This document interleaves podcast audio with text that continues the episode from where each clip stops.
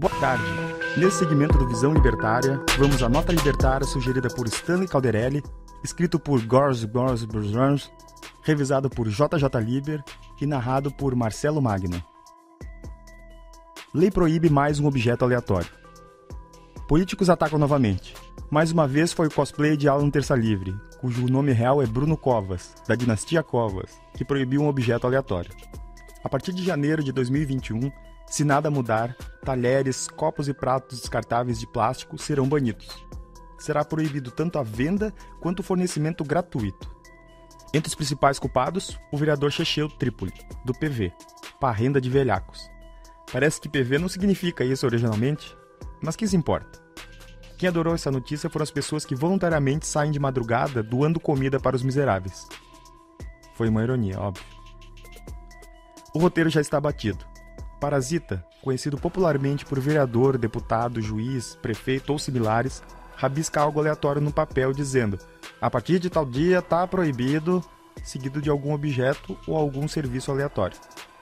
Só na área geográfica conhecida por Brasil, em todo o território ou parte dele, há várias outras proibições.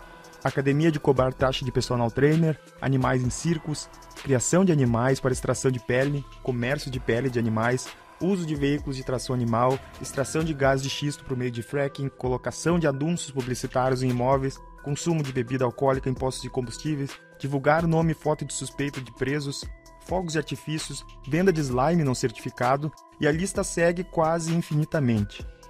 Então, libertários, liberais e até mesmo conservadores apontam as consequências lógicas da ação e dois meses depois todos já esqueceram. Acredito que isso vem da própria resiliência do ser humano. Nos acostumamos com as situações menos favoráveis.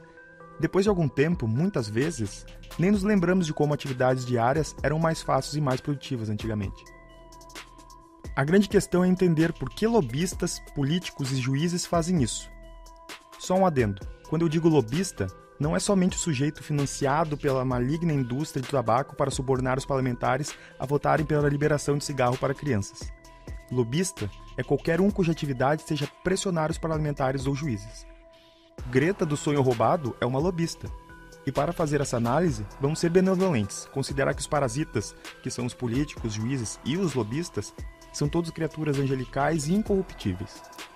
Quando os parasitas querem proibir armas de fogo, lembrando que estamos considerando todos eles como se fossem bem intencionados, o que eles querem é diminuir a criminalidade.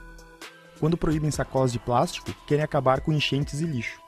Quando proíbem recipientes com sal em bares e restaurantes, querem menos pessoas com problemas de saúde. Perceberam algum padrão? Raramente se proíbe algo porque aquele objeto ou aquele serviço em si seja errado. Proíbe-se porque os parasitas não gostam das suas consequências indiretas. Quem disse que todo canudo de plástico vai acabar no nariz da tartaruga? Quem disse que alguém em um certo ambiente privado se importa se outra pessoa fumar? Quem disse que a inseminação artificial de vaca. Tá, não, isso não tem uma justificativa. O que ocorre é a falência do Estado. Não conseguem proibir os crimes de verdade, aqueles que ofendem a propriedade de pessoas pacíficas, como roubo, homicídio, poluição. Mas tem que aparentar estar fazendo algo. A culpa do homicídio é do homicida, e esse tem que ser combatido. A culpa do lixo é do cidadão que descartou de maneira que prejudica os outros. Outra coisa bastante comum é agradar a sua base eleitoral. Se seus eleitores acham que X ofende seus sentimentos, então o parasita transforma X em crime.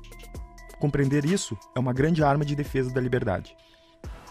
Obrigado pela audiência. Se gostou do vídeo, não deixe de curtir e compartilhar. Se inscreva no canal e clique ali no sininho para ser avisado dos novos vídeos. Obrigado, galera. Até a próxima.